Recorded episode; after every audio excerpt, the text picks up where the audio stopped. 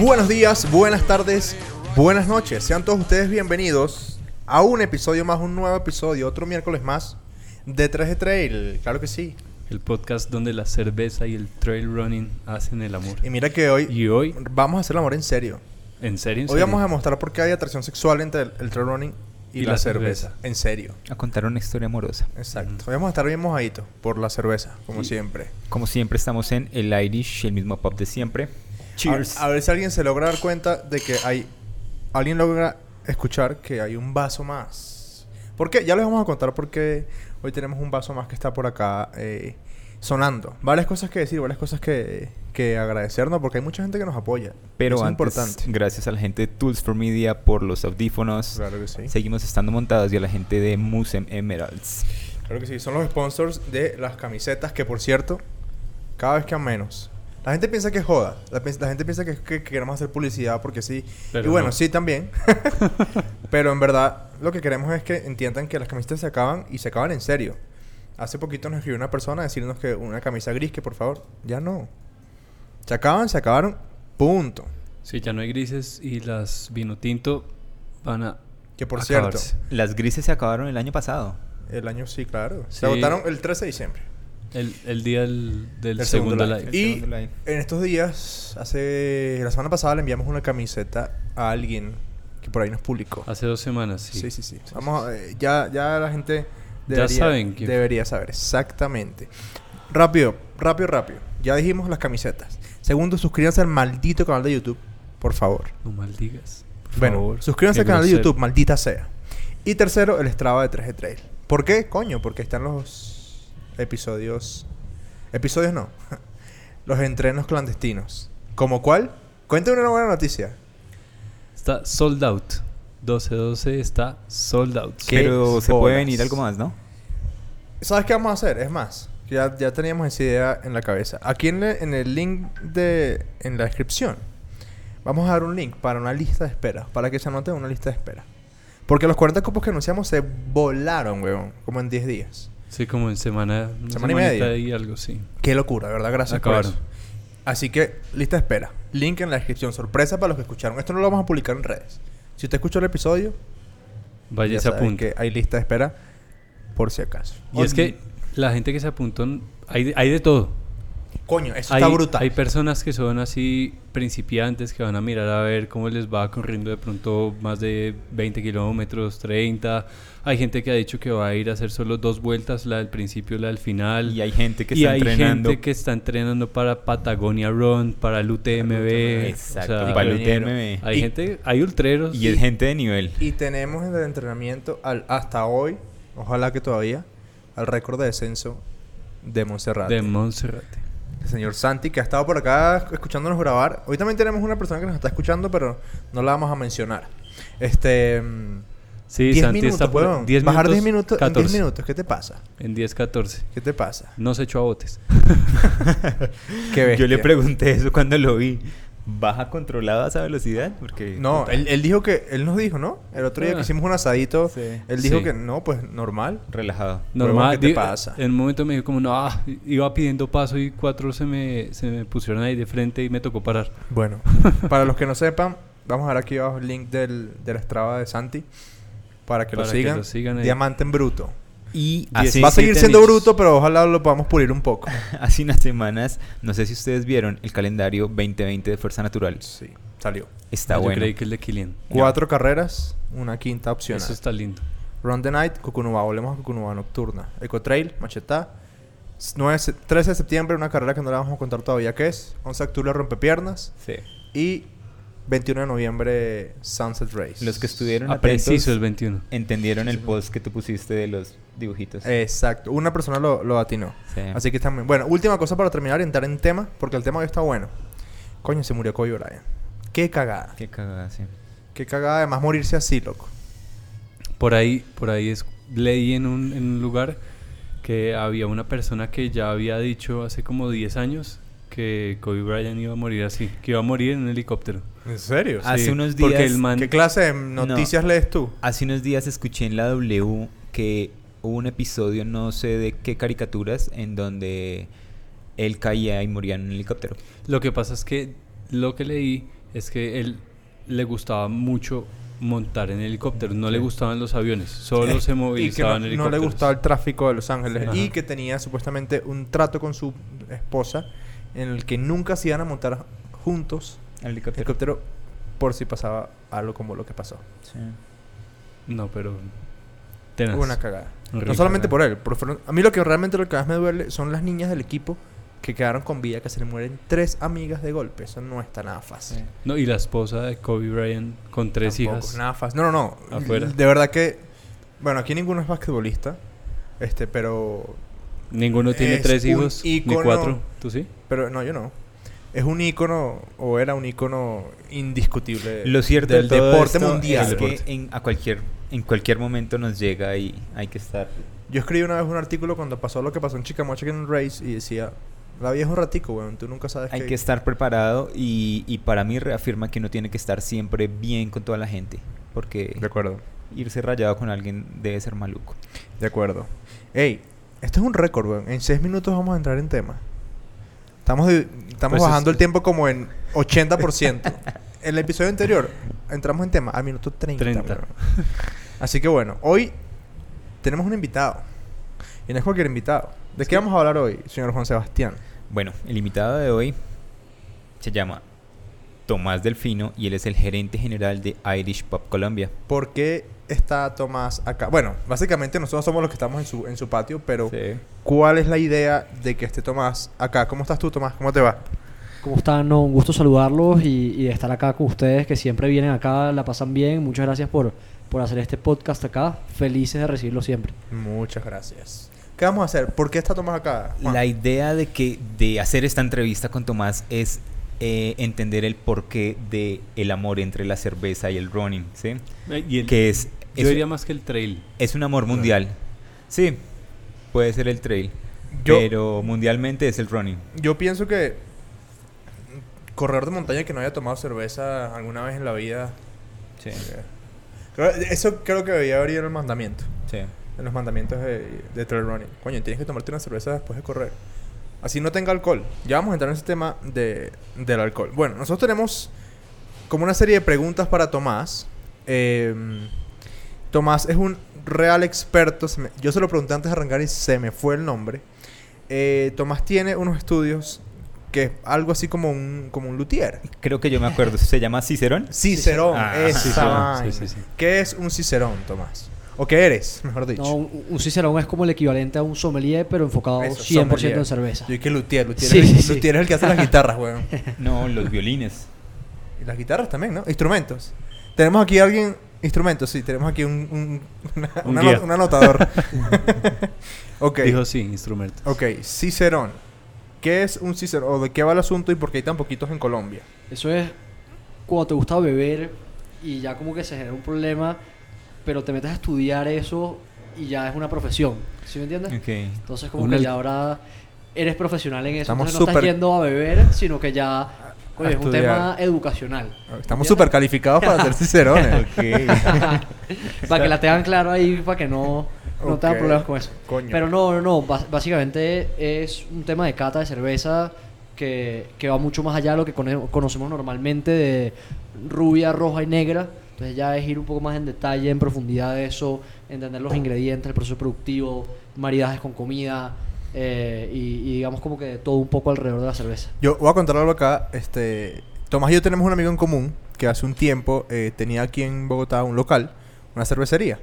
Este, y bueno, yo iba mucho, muchas veces, iba muy seguido para allá.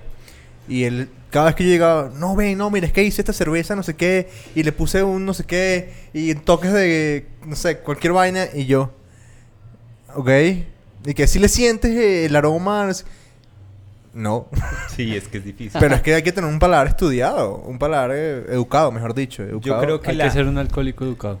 La, pregunta, la pregunta es saber qué es la cerveza. Exacto, esa es la pregunta base, porque, a ver, aquí no estamos hablando ni de águila, ni de póker, ni... Esto es cerveza en serio. Cerveza artesanal. ¿Qué es la cerveza, Tomás? Es una La pregunta tal vez tonta, pero tal vez no. ¿Qué es la cerveza? Cerveza es una bebida fermentada a base con, con cuatro ingredientes principales. Agua, el 90% de la cerveza es agua, Sí. eh, cebada malteada, lúpulo y levadura. Ok. Entonces, básicamente es una bebida fermentada, refrescante, fácil de tomar. eh, y, y ya, básicamente eso. O como decía Benjamin Franklin, que la cerveza es la prueba de que Dios nos ama y que quiere que seamos felices. Otra pregunta. La acabo de buscar. O sea, yo sabía que estaba esa frase, pero no, no sabía de quién era. Creo que si investigas un poquito más, No no es él. tan así. No, no es tan así. Y la gente la adaptó para lo que él quiso decir. Ok. Pero en verdad yo creo que no quiso decir eso. Bueno, O sea, pero, cuando- pero es súper famoso. Cuando Sí, la dijo la- ya estaba harto. Sí, sí, esa vaina y que es ser o no ser. Bad Bunny. Huevón. No. Bueno, diferencias. mm, si pueden ser básicas o más claras de entre la cerveza industrial y la cerveza artesanal. Ok, yo creo que hay un tema básico ahí que es cantidad o volumen de De producción. producción, sí. que creo que es un básico. Obviamente lo artesanal producen volúmenes mucho más pequeños, lotes mucho más pequeños. Eh, y otro tema es tema de procesos. Digamos que el, que el tema artesanal no significa que es 100% manual. Obviamente tú tienes temas tecnificados, Claro. tienes maquinaria, tienes equipos. eh, pero requiere mucho más trabajo de un operario, de una persona que está ahí metida, dedicada haciendo eso, no es 100% automatizado, por así decirlo. Eh, por otro lado, lo industrial casi siempre se dedica a hacer lagers, que es lo que conocemos eh, normalmente Sí. como cerveza rubia, ligera, que conoce todo el mundo para tomar. Sí. Eh, Poker Club, Águila, Heineken, Estela, Sí. todas esas. Es una lager, que es lo normal industrial. Y ya cuando pasamos a lo artesanal hablamos de ale, que es como la otra familia de cerveza, por así decirlo, que ya son cervezas un poco más diferenciadas, con un poco más de carácter y tal. Ahora, yo pregunto, ¿hay una línea, un número, un punto en el que la cerveza, o es algo de apreciación, en el que la cerveza ya no es artesanal y es industrial? Pregunto porque Bogotá Beer Company está, creció de tal manera que, que tú dices, verga, ¿sí? O sea, es una empresa que creció absurdamente, era una empresa pequeña y ahora la compró eh, eh, B&B, B&B, A Beinbeb. a B&B, eso. Este, Sigue hay un siendo número. artesanal. Yo creo que ahí hay varios temas para mirar. Tú miras, por ejemplo, en Estados Unidos y hay cervezas artesanales que pueden tener cinco veces el tamaño de lo que tiene BBC hoy en día. Ok. Y siguen siendo craft. Siguen siendo Ok. totalmente independientes y todo. Entonces, yo creo que el mercado, por ejemplo, en Estados Unidos está mucho más avanzado, mucho más desarrollado, es un mercado mucho más grande y por lo tanto tiene cervecerías muy grandes que siguen siendo craft. Ok. Entonces, digamos que por ese lado de decir, ah, ya producen demasiado, no son craft, yo no me iría por ese lado tampoco. Eso, Ok. eso en Estados decir- Unidos está definido. O sea, en Estados Unidos el Brewers Association tiene unos parámetros que te dice, ok, tienes un tope de producción de tanto. ¿Listo? Tienes eh, el porcentaje de ownership de, de- de propiedad de la empresa, tiene que ser eh, compañías independientes Ok. que no hagan parte de grupos multinacionales cerveceros Ok. eh, hasta tanto por ciento. Entonces, digamos que en esa regla ya BBC se caería. Acá en Colombia no hay una regulación como tal de que te dice que es artesanal y que no. Exactamente, eso lo Eh, iba a porque no, acá en Colombia Una- no existe. ¿Una Club Colombia es artesanal? No. No, La línea de ellos no. no, No, eso ya ok. digamos que, que es algo industrial. Industrial. Eh, pero, por ejemplo, yo creo que a- al hablar de BBC, sí, ya son del mismo grupo de Bavaria y demás, pero sí. siguen manteniendo su línea de, de cervezas de producción y tal. Yo creo que mientras no cambien recetas, mientras no empiecen a, a bajar costos, eh, a generar eficiencias que sacrifiquen la calidad del producto, para mí hasta ese punto siguen siendo artesanal. Porque es que además, perdón que te interrumpa, la cultura de cerveza artesanal en Colombia es muy joven. Sí. Totalmente, creo que falta muchísimo por, por desarrollar y que hay que avanzar muchísimo, muchísimo más. Acá en Estados Unidos estás hablando de que ya hace rato superaron el, el 10% del total Mierda. mercado cervecero. Acá, no uno. llega al 1, Al uno. no llega Y al eso- 1 y, y ya compraron ese 1. Sí. Entonces, o sea, se, se vuelve difícil. Mierda. Yo tengo una ese, pregunta. ¿Ese mercado ha crecido muy rápido acá en Colombia? ¿O es, o es lo que uno nota? Tendencia también. Sí, eh, ya ahorita hay más de 200 cervecerías en Colombia chiquitas, eh, pero falta todavía desarrollarse mucho más, mucho más. Digamos que la brecha que hay en tamaño entre lo que es BBC, Tres Cordilleras, Colón, eh, bueno, digamos que Colón es un poco más pequeña. Pero sigue siendo un monstruo y muchas cervecerías. Pero de ahí hacia abajo, lo demás que hay más pequeño es bastante más pequeño. Tienen buena calidad, están haciendo buena cerveza, eh, pero falta mucho por crecer todavía. Mi cerveza preferida es una Vale. artesanal pequeña aquí en, aquí en Colombia. Este, ¿Cuál? Melas. Melas me encanta. Melas. Me la sí. hace súper buena birra. Sí. Muy bueno. Yo sí quería preguntar pequeña. eso. Bueno, más adelante. Ahora, eh, ¿cuál es tu cerveza favorita? Mi cerveza favorita del Lo- mundo, del mundo. Lo, lo mejor que has probado en el mundo, ya que eres Ah, Cicerón. mierda. Como estilos en general, mi cerveza favorita son las IPAs. Las IPAs son unas cervezas que se llaman India Pale Ale, Pale. súper cargadas en lúpulo, bien amargas, con aromas bastante, bastante pronunciados de lúpulo. ¿Va? Entonces, como estilo general, eso. Ahora, como cerveza, que yo te diga una cerveza en particular que me ha encantado. En Bélgica, como a una hora, hora y piquito de Bruselas, hay una cervecería que se llama The Conic y tiene una cerveza que se llama Tripel de Amberes. Eh, espectacular. Una cosa de otro mundo. La cervecería tiene un tour a la cervecería otro nivel. Esa es la que te sirve una copa gigantísima. Creo que hay full sitios que sirven No sé. copas gigantísimas, pero eh, no sé si te refieres a esa específicamente. Pero el estilo se llama Tripel, se llama, y la cervecería se llama The Conic. Una cosa otro nivel, en Bueno. verdad. Y el tour de la cervecería, espectacular. Un día Vale. que vayamos por allá a hacer un live, la probamos. Sí, ¿por qué no? Yo dale. tengo una pregunta y ya hablando un poco de países como Bélgica. Yo estuve en República Checa hace tres años y me encontré con cervezas que se vencían. O sea, como que tenían una fecha de vencimiento establecida y que era como de una semana. Y la gente me explicaba que el tema era porque las hacían tan puras y como el consumo era tan rápido, entonces no necesitaban de ponerle como muchos ingredientes que mantuvieran la, la cerveza durante mucho tiempo. Eso puede también influir en, en que en cuál es artesanal y cuál es industrial. Yo creo que es- eso ya depende de cada cervecería y tú ves temas diferentes. Por ejemplo, acá en Colombia la fecha de vencimiento te la di- dicta el INVIMA. El INVIMA te pone una exigencia que tienes que tener fecha de vencimiento de máximo tiempo. Máximo X cantidad de tiempo. Tú ves cervezas belgas que tienen fecha de vencimiento 100 años. Literal. Porque les exigen poner una fecha, pero en verdad nunca se va a vencer porque son cervezas que se van añejando, que Ah, van ya iba mejorando con el Ajá. tiempo y demás. Eso iba a preguntarte. Y en verdad normalmente, normalmente, hay excepción a la regla, pero normalmente la fecha de vencimiento es más por una autoridad sanitaria que porque realmente la cerveza se termine dañando. O sea, Ahora, no me vengas a decir que vas a agarrar una lager industrial y la vas a añejar. O sea, no, no, no, no hagas No eso. no En logras verdad, eso no, no, no Eso- funciona. Eso iba pero- a preguntarte. Yo no sabía que las cervezas se añejaban. Yo pero tampoco. al igual que el, el vino se añeja en barriles o en la botella se puede añejar una cerveza. Ambas, pero depende de cuál cerveza. Mientras más alcohólica sea y normalmente con maltas más oscuras, se beneficia del proceso de añejamiento. Si no cumple con esas características, al contrario, el proceso de añejamiento lo que va a hacer es deteriorar la cerveza. De- deteriorar. Por ejemplo, una IPA que viene supercargada en lúpulo, el lúpulo, que es lo que le da aroma, amargor y sabor a la cerveza, empieza a deteriorarse el sabor y se va deteriorando con el tiempo. Entonces depende del tipo de cerveza, pero se puede añejar tanto en barrica como en botella. Eso que tú eres enólogo, enólogo, ¿no? Lo hablamos Sí. en el otro episodio. Ah, Tú no, eres luego. enólogo y tú eres anólogo. No, no, yo no soy nada de eso, por favor. bueno, un- una de las cosas que, que más queríamos como... eh, a- a- a- hacer preguntas, ¿sí? Que seguramente muchos tienen. Este... Yo personalmente creo que ustedes dos también... El tema de cerveza artesanal... O sea, yo hace años dejé de consumir cerveza industrial de manera... No sé, industrial, vamos De- a de llamarlo. manera regular, sí, o sea, yo Sí, no- por ejemplo, el, el fin de semana hicimos un asado eh, y yo llevé tres cervezas distintas Artesanal. artesanales y como para, ¿sabes? Revisar un pelín a ver qué tal. Pero yo hace años no voy a un, a un mercado y que me voy a comprar unas águilas. Yo no, No, lo yo hago. tampoco. Creo que ustedes tampoco. No, yo lo máximo que por ahí compro a veces en el mercado es por ahí Estela, porque a Me- a mí me Geraldine, encanta a Geraldine le gusta Yo mucho, lo- entonces yo lo hago. compro Geraldine BBC es tu y novia, ¿no? Sí, Ok. Yo lo hago. como si no nadie supiera.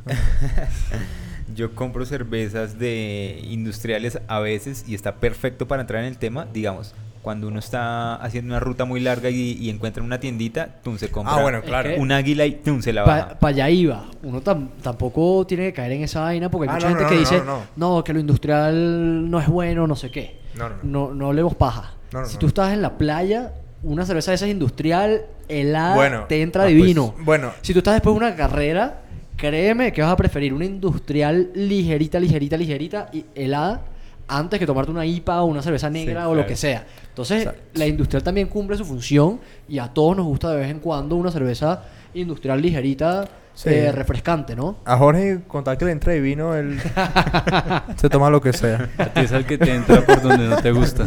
Hoy te estoy atacando, lo siento, discúlpame. Es que te tengo muy de frente y Ay, sí. Te tengo Que ahí, no miras pa' ahí otro para lado. atacarte, no.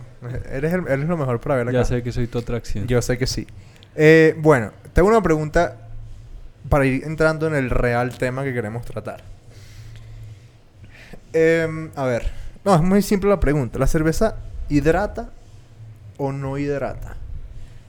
Sí, no. Porque, por ejemplo, cuando uno, uno se, está, se está cayendo a birra, uno no hace sino ir a mear, weón. O sea, uno orina mucho. Sí, y Entonces, dicen que uno cuando uno siente ya que se está deshidratando. Pero cuando dicen que cuando uno, digamos en el día uno toma X cantidad de agua. Dicen que cuando uno está 100% hidratado es cuando comienza a orinar mucho. Mucho, pero transparente. Pero trans- sí, obvio. Hay que tener esa... esa- Ahí es cuando uno ya en realidad está hidratado. Eso es porque eh, hay mucha presencia de agua en la orina, por eso Sí. es que la orina es transparente. Exacto. Y Cuando entonces, ¿qué uno- pasa con la cerveza? La cerveza es 90% agua, básicamente. Entonces, sí llega a hidratar, pero al final es una bebida alcohólica. Así Sí, sea claro. bajita, de 4 o 5 grados de alcohol, tiene alcohol. Entonces hay un tema de una curva que si tú te tomas una, sí es 90% agua, quedas bien hidratado, está perfecto, pero cuando ya sigues subiendo y ya te tomas más y en exceso, eh, no te hidrata, sino que al contrario Te te deshidrata. ¿no? muchacho? Entonces, todo con un consumo moderado y responsable. Eso se puede explicar como que el, el cuerpo requiere agua para diluir ese alcohol y por eso se deshidrata. Y dos, porque la cerveza es diurética y te hace Lo orinar todo. mucho, entonces no vas a hidratar lo que necesitas. Ese es Exacto, el- y, no nutre. Total. O sea, Eso- pasa derecho. esa es la respuesta Total. como un poco científica Sí, del total. por qué. Porque, a ver, eh, o sea, y pre- preguntaba lo de, lo de si hidrata o no, porque yo creo que el 90%, vamos a decir un poquito menos, el 80% de los corredores, eh, los el último 15% de la carrera lo llevan a punta de la cerveza que se van a tomar en la meta, Uy, sí. inspirándose, tengo que tomar una cerveza, me tengo que tomar una cerveza, me quiero tomar una cerveza, no sé qué. Lo e- piensan hasta antes de, de comenzar la carrera. Yo, por ejemplo, yo tengo un ritual. O sea, en las carreras largas, yo, o sea, yo, a mí me tiene que esperar con una cerveza, una Coca-Cola fría y un chocorramo. No me preguntes por qué. Pero eso es lo que yo necesito. Apenas cruzo la meta. Después de lo que tú quieras. Pero eso es lo primero que yo necesito. Mañoso. Bueno, No, pues y sí. es que acabar, acabar de correr y, y pon que uno, uno pase la meta y le pasen una cervecita, uf, Eso es rico. qué delicia. Pero una cerveza suave. Tengo un amigo que se llama Igor, que corrió, mo- ha corrido Mont Blanc un par de veces. Y el huevón llegó a la meta en Chamonix y se mandó una cerveza, no sé qué vaina, como un litro. Se desmayó. un aguilón. Se emborrachó y se... seguro era un pokerón. sí. Pokerón, güey, puta. Bueno, em, entonces, la cerveza, en resumen, hidrata, o sea, si tienes que responder sí o no, hidrata, o bueno, una respuesta como decía. Una, sí. Ok, Más de una, no. ok. Más de una, Está yo- bueno. Yo tenía, Está yo tenía bien. una apreciación, una, sí, un dato, que decían que una, dos está bien. De la tercera hacia allá, ahí comienza a deshidratar. Si es o es una. Tam- ahora también creo que también, o sea, tiene que ver qué cerveza. Sí. Tiene que ver que cerveza que sea algo ligero, que no sea muy alcohólico, porque a mayor porcentaje de alcohol. no- Menos o sea, tomarte una es Más como si te hubieras tomado varias, sí, claro. ¿no? Entonces sí, tiene que ser una cerveza baja en alcohol. eh, y yo creo que todo es con moderación y también depende de la persona. Si una persona muy grande de pronto puede llegar a las dos, eh, de mayor contextura, mayor peso, puede procesar mejor dos, como dices tú. Si alguien más pequeño, más delgado, menos peso, seguramente con una va a estar bien. Se ha comido algo antes y todo. El, el- el número perfecto ahí es uno. Ese es el recomendado. Claro, porque además, coño, tú vienes pensando en esa cerveza, disfrútatela, ¿sí? Tómate tu cerveza, tómate tu momento de, no sé, de relax, y, pero tampoco te excedas, porque te va a hacer daño, ¿no? Y siempre la cerveza es mejor después, no antes. Sí, por favor. Aunque durante también. Bueno, ¿y yo, qué yo- pasa? yo he tomado eh, cerveza light, o sea, súper, súper suave. Eh, coño, una cerveza a kilómetros 70, 80. De allá metido en el Chicamocha. cañón del Chicamocha, huevón, esa vaina es oro. Pero ahorita estaba leyendo eso, no, no sé en qué maratón era, yo no conozco tanto el tema como ustedes, pero estaba leyendo justamente a alguien que en una carrera larguísima, eh, de, de eso que les van pasando como cosas para hidratarse y, y en mitad de la carrera agarró un poquito de cerveza y como que era tan larga y ya estaba tan deshidratado y todo, que así tuviera bajo porcentaje de alcohol, se emborrachó con un sorbito de cerveza, por, por lo Mierda. deshidratado que estaba y por, por lo llevado que estaba ya la Porque carrera. el cuerpo está asimilando mucho más rápido todo. También, porque está necesitando más. Mierda. Bueno, tú tienes por ahí un par de preguntas más, ¿no? Que querías hacerle a Tomás. Esto, sí, yo tengo una duda. ¿Una cerveza 0.0 se considera cerveza? O sea, sí. cerveza sin alcohol. Sí, sí, cerveza sin alcohol hay varias y cada vez más, hay más ahorita acá en Colombia internacionalmente. De hecho hay como una tendencia de gente queriendo dejar de tomar alcohol, pero que le gusta el sabor, le gusta la cerveza, le gusta compartir con amigos, que al final es lo que trae la cerveza. Entonces yo creo que sí es cerveza porque igual llega agua, malta, lúpulo y levadura, porque incluso la cerveza sin alcohol siempre alcanza a arrancar al menos un proceso de fermentación muy chiquito y luego hay diferentes métodos de extraer el alcohol o, o- o lo que sea. Hay algunas que terminan siendo 0.0, hay otras que terminan siendo 0.5 o algo así, toca revisarlo bien. Eh, pero sí, sí es cerveza, sí es cerveza. Pero se puede, a ver, es pregunta tal vez tonta, pero tal vez no. Tomar cerveza sin alcohol y conducir. O sea, te pueden joder por eso. Sí, de hecho sí. O sea, si no es 0.00, en verdad cero, que la, lo vas a ver en la etiqueta y te tomas varias, puedes alcanzar a marcar en el alcoholímetro. ¿Qué cervezas son 0.00? Acá hay una de Bitburger que se llama Bitburger Drive. De hecho, pues te certifican, es una cervecería alemana, te certifica que puedes manejar. Se llama Bitburger Drive. verga. Ok. Es 0.000. Y ahorita justamente estábamos hablando de una cerveza alemana que la están promocionando como isotónica. Entonces, una cerveza sin alcohol De de Erdinger. Erdinger. Ajá, exacto. Eh, sin alcohol, tiene como eh, varias vitaminas, eh, tiene eh, polifenoles, que entonces empieza a ser como que un tema ya de hidratación y de beneficio para el cuerpo. Entonces, eso está creciendo bastante. Eso está muy Yo, chévere. le- yo leí algo, esa cerveza es Eidinger Alcohol Frei. Bueno, no sé cómo se diga eso en alemán, Sí, sí, sí. pero es, es esa. Eso Y- significa que es libre de alcohol. Y ellos la promocionan como eh, una, cerve una, una, Bebi- be- una bebida isotónica. ¿sí? Así es. Y, y recalcan mucho que es 0.0 y en muchas carreras la, la dan al final de, de la carrera. Sí, de hecho estaba buscando esa información, pero es cosa extraña, la página del Maratón de Berlín está caída. Eh, si no estoy mal, en Berlín, el, eh, Erdinger es un sponsor pesado. Sí. Este, y creo que te dan cerveza al final de la me- del, del- del recorrido. Erdinger es, No. es muy fuerte en el deporte. Y si estamos hablando de que el problema de la cerveza es que con una porque tiene alcohol y después te deshidrata, si tenemos esta cero de alcohol, igual es 90% agua, creo que el beneficio va a ser mucho mayor. Sí. Claro, exacto, Sí, pero claro. como, como tú dices, o sea, una. No, pero está sin alcohol, Ah, ya bueno, sí le puedes claro, dar más claro, duro. claro, claro, Sí. claro. Y esa la, la venden acá. Sí, esa está Ok, bien acá. y encuentran esta cerveza en los en- Irish. Sí, ¿Cuántas, ¿Cuántas variedades de cerveza hay en el Irish?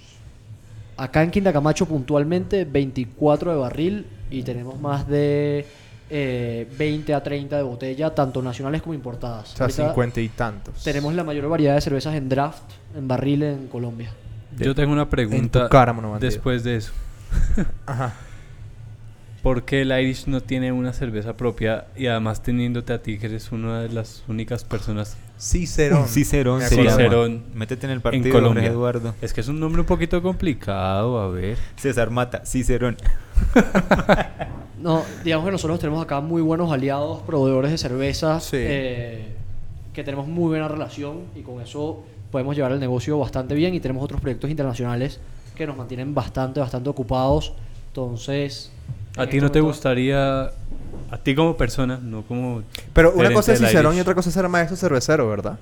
Sí, sí, son dos cosas totalmente diferentes. Porque, por ejemplo, Gabo, que es el amigo que mencionaba al principio, él es maestro cervecero, ¿verdad? Creo que, creo que acabo de mandar No, a Gabo no. a los leones. No, no, Gabo, Gabo sí tiene algunos estudios de eso Sí. y, y sí estudió más para el tema de producción que para el tema ya de cata y servicio en bares y demás. Digamos que Cicerón se enfoca mucho más en servicio en bares, eh, catar la cerveza, cómo almacenarla, cómo servirla, la cristalería, cómo se debe lavar, cómo se debe cuidar. Tú, por ejemplo, los, los sistemas de, de- de cerveza de barril, tienes que limpiar esa vaina por ley cada dos semanas, súper exigente, pues si no, se empiezan a generar sabores indeseados pero súper, súper feo. Hay muchos bares acá en Colombia que no hacen eso. Yo cuando aprendí de cerveza, dejé de tomar cerveza de barril en muchos sitios, porque a menos que tú sepas que limpian bien el sistema, te puedes encontrar con cosas no tan chéveres. Entonces acá en verdad nuestra política y nuestra garantía es que la cerveza si no sea nuestra propia, va a estar mejor servida que en ningún otro lado. ok. Limpiando bien el sistema, almacenándola bien, cuidando la cadena de frío, la cristalería bien lavada. Es que la, la gente que piensa que eso es un refresco que uno enfría ya y, y hágale. Es que, bueno, yo no sé una mierda de esto, pero yo sé servir una cerveza. Hay gente que literalmente pone el vaso vertical y echa esa vaina ahí y esa vaina espuma y, Y so- no. solo es espum- un centímetro de cerveza y espuma. Exacto. Eh, Hasta, hasta eso. O sea, es que esto es una ciencia, weón. Esto no, esto no es como diría un amigo mío, esto no es mamey. O sea, esto es en serio.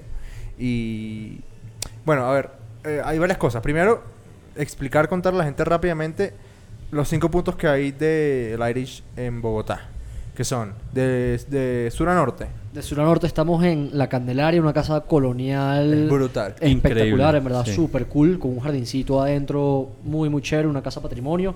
Después viniendo hacia el norte, Quinta Camacho, uno de nuestros locales más nuevos desde acá donde grabamos. El mejor, Donde grabamos. Eh, mayor variedad de cervezas de barril. Luego Sonate, que fue el primero, digamos que es una insignia. El de Ya un clásico bogotano. Es que ese es el Irish. Eh, exacto, ese es el clásico Ese es el bogotano. Irish. Ahorita que- vamos a hablar de, de, del Irish de la zona. Ahorita vamos a hablar. Después está Usaquén y luego Cedritos en la 140, La que es el último local 140. que abrimos eh, ya lleva un añito. Y yo quiero pues adicionar algo que tal vez no, la gente no sabe. En Usaquén hay otro local que está muy cerca del Irish, a tres cuadras más o menos está, que es una ronería que también es parte del grupo de ustedes, ¿no? Sí, sí, una cuadra. Pedro Mandinga. Pedro Mandinga, Una un barcito increíble, weón. De ron y salsa caribeño cool. Tienen que ir, tienen que ir. Sí. Es, es increíble y la el diseño interior es muy muy brutal, weón. Sí, Muy no- brutal. Igual ido por tienen varios tipos de ron y todo. Yo creo que es la mayor ron. variedad de rones que hay en Colombia. Lo tenemos ahí en un solo sitio. Y tenemos nuestro propio ron que producimos en Panamá y lo traemos para acá, para Colombia. Tú puedes llegar con tu disco LP, ponme esta vaina. Ah, tenemos vinilos ahí para poner el EP. Sí, sí, sí. ahí. Brutal. Sí, súper es brutal. El concepto está muy ¿Cómo muy, se muy llama? brutal. Pedro Mandinga. Pedro Pedro Mandinga. Un día deberíamos hacer un episodio desde allá. Un episodio Sí. así en corbata. Y tomando, elegante. y tomando roncito. Deberíamos... o- es- hagámoslo Chévere. un día. Hagámoslo un día. Bueno, em, vamos a explicar por qué fue que invitamos a Tomás. Primero, bueno, obviamente porque el eslogan del podcast es el podcast donde la cerveza y el running hacen el amor. Pero queríamos explicar también para las personas que tienen esa duda. Muchas veces se asocia el, el deporte, o en este caso el running, a la vida sana y la cerveza a la vida insana.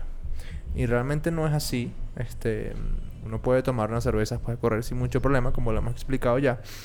Y segundo, eh, porque junto con, pues, con Tomás, el apoyo de, de el Irish, em, estamos relanzando un proyecto que queremos, eh, con el que queremos em, afianzar nuestra relación y contar con todas las personas que nos escuchan, ¿sí? Comenzar a verlos, ¿sí?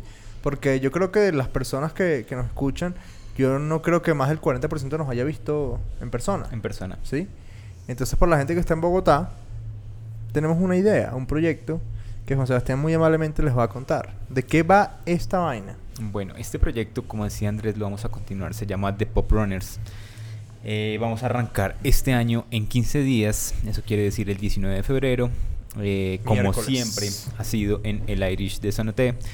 Entonces, ¿de qué se trata esto? Encontrarnos en el Irish de Sonoté a las 7 y media. eh, vamos a salir a correr a las 8. Corremos más o menos 5 kilómetros. Volvemos y tenemos Volvemos. cervecita. ¿Tú qué eres? Eh, ¿Tú eres oriental? No, Volvemos. eh, volvemos. por aquí, Rusio. Volvemos. Vol- volveremos mañana. El otro miércoles volvemos. y tenemos cerveza y comida en happy hour. Entonces eso es muy bueno y muy rico. Más allá de eso, sí, más allá como del concepto de la oferta, esto es una tendencia mundial. Sí. Esto es lo que pasa en muchísimos lados. Eh, y de hecho, cuando comenzamos la relación em, eh, comercial o profesional con Tomás, eh, él nos trajo esta idea. Y, y la verdad es que sí nos gusta y como que lo queríamos hacer con orden. Pero el año pasado fue un poco eh, atareado al final. Eh, la fama nos llegó y bueno, tú sabes cómo es. Eh, pero esto es una tendencia mundial, ¿no? Eh, hay una vaina que tú me explicaste por un tiempo, yo lo estuve revisando. Cuéntanos, cuéntanos la, la historia que nos estabas contando No. fuera de micrófonos. Eh, eh, esto es una locura a nivel mundial. O sea, todas las cervecerías, los sitios de cerveza en Estados Unidos, en Europa, van creando como unas comunidades y yo creo que eso es lo que buscamos construir acá. O sea, que no solo sea ir por tu lado a correr, y creo que es lo mismo que hace 3 de Trail, es crear una comunidad. Donde entonces ya le pongan cara a la gente que escucha esto, que le gusta correr, que le gusta la cerveza.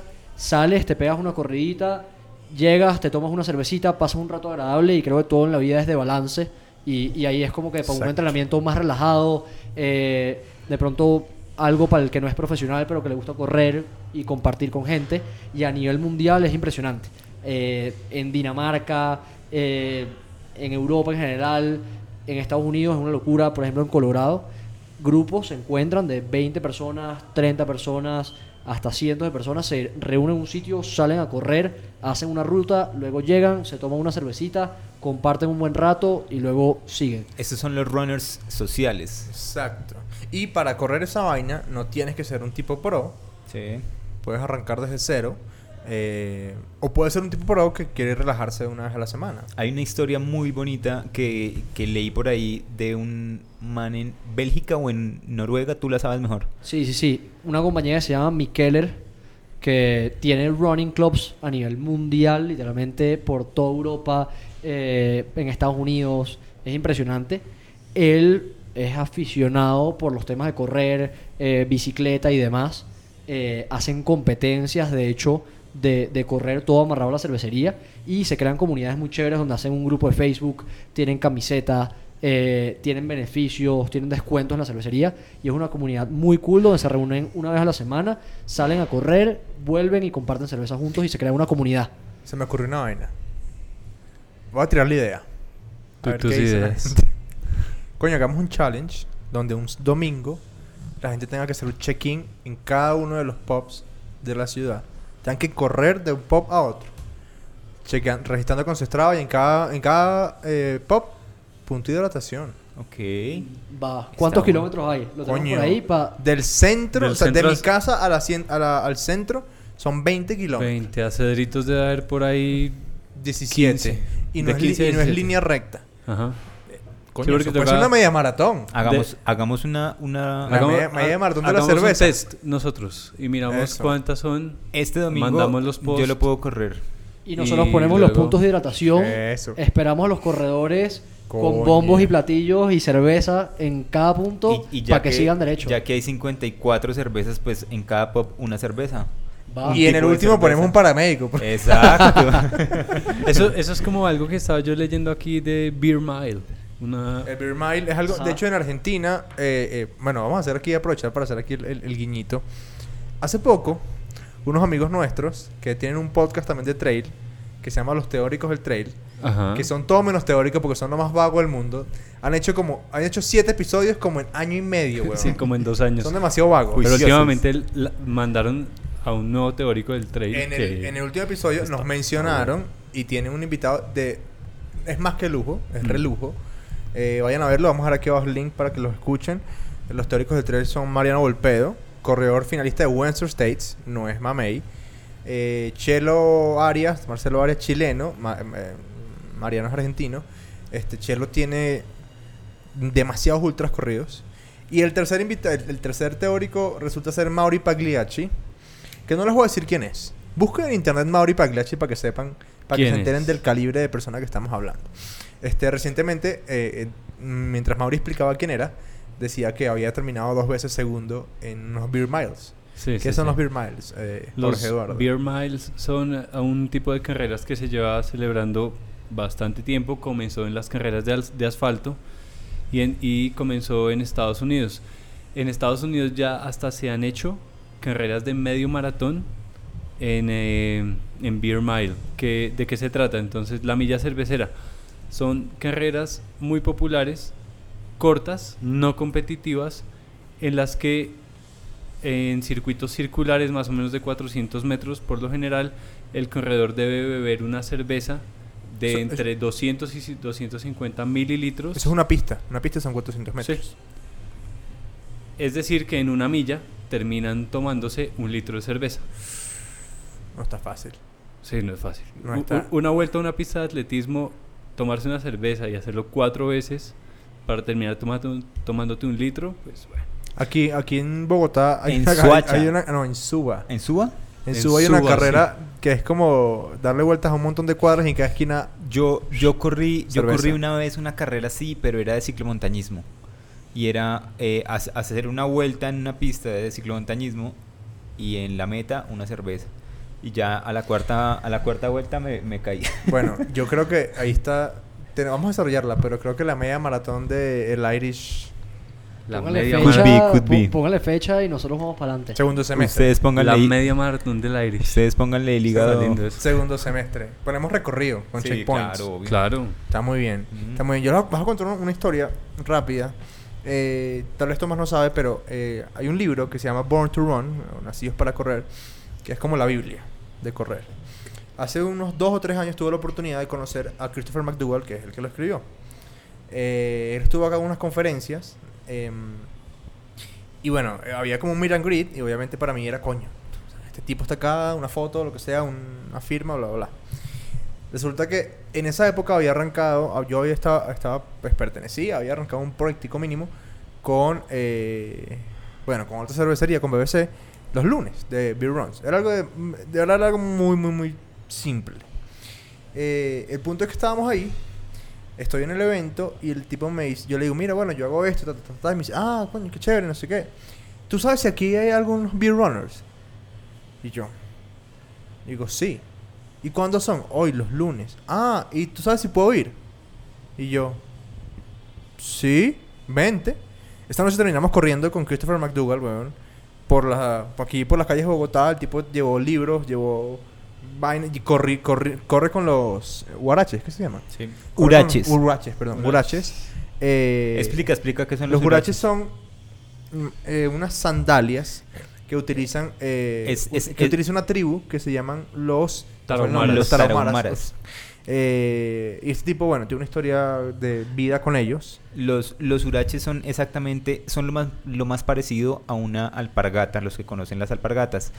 Estas alpargatas están hechas con llanta de, de, de automóvil, de carro. Entonces lo que hacen es que cortan... eh, voy a dejarles el link. La persona como que pone el pie, le cortan el borde, cortan unas cuerditas y eso es lo que se amarra al pie y con estos uraches esas personas, los, Corren. los tarahumaras pueden correr 170 kilómetros. Como si nada. Sa- ¿Saben qué tengo? Yo tengo un libro de Born to Run nuevo. Ah, bueno. Yo, yo, yo tengo uno firmado. El que ponga en los comentarios, No, pero hagamos un sorteo. No te me vayas de loco. bueno, listo. Hagamos Ah, un sorteo. ahí lo tengo para regalar. Hagamos un sorteo de Born to Run. Solo que está en inglés. Bueno, es que sí Mejor. que- Este... Bueno. Em, yo quiero ver si me falta algo preguntar porque creo que hice ya todas las preguntas que tenía. Este, entonces, bueno, ya saben. A partir del 19 de febrero, todos los miércoles a las 7 y media de la noche nos encontramos en el Irish de la zona T y arrancamos a correr 5 kilómetros a las 8 de la noche. Ritmo relax, es easy run, nada de competitividad. Eh, para eso está la selección Colombia de running, no nosotros. Y después regresamos a tomar cerveza y comer algo en happy hour. Eh, si ustedes quieren saber sobre la comida del, del Irish, pregúntenos a nosotros que nos las pasamos acá Oh. comiendo y probando de todo. Y- obviamente sin ningún costo. La atención es muy pro. Exactamente. Y obviamente para mayores de 18 años. Yo le quiero preguntar algo a Tomás. ¿Tú corres? ¿Ha corrido conmigo? Corro social. El otro día, el año pasado, me lancé una carrerita de las Sí, de sí. 5K con Con ustedes y estuvo cool. Sí, sí, sí, sí, sí. Estuvo- sí, sí, sí. Que por cierto, eh, con, ahí fue, ¿cómo se llamaba esta chica? Virginia. Virginia. Me vas a hacer quedar mal. No, lo va a hacer quedar mal, pero Virginia eh, tiene que volver. Vamos a decirlo así. Tiene que volver, tiene que volver. Porque le faltó. Tiene que volver. Este, ya saben. Todos los miércoles a partir del 19 de febrero, correr y tomar. El miércoles es día de 3 de 3. The En la mañana Runners. usted escucha su podcast nuevo y en la noche va a correr con nosotros. Vamos a estar allá nosotros, no todos, todos los miércoles los tres, pero siempre va a haber por lo menos uno de nosotros ahí Al menos. corriendo. Sí, señor. Señoras y señores, niños y niñas, borrachos y no borrachos. Este ha sido un episodio más de 3 de Trail. Dijimos que iba a ser corto y ni mierda, como No. siempre. como siempre. Bueno, es más corto de lo común, no pasa la hora. Pero nada, estuvo bueno. Tomás, muchas, muchas gracias por venir. No, gracias a ustedes. Siempre bienvenidos por acá y ojalá se sume todo el mundo a correr y tomar cerveza los miércoles. Claro que sí. Y la media maratón del Irish. Eso lo vamos a hacer, no sé cómo, pero lo vamos a hacer. Eso lo vamos a sacar adelante. Señoras, nos vemos entonces pronto. Se cuidan mucho, sean buenas personas, no pateen los perros. Nos vemos. Chao, chao. Chao. Chao.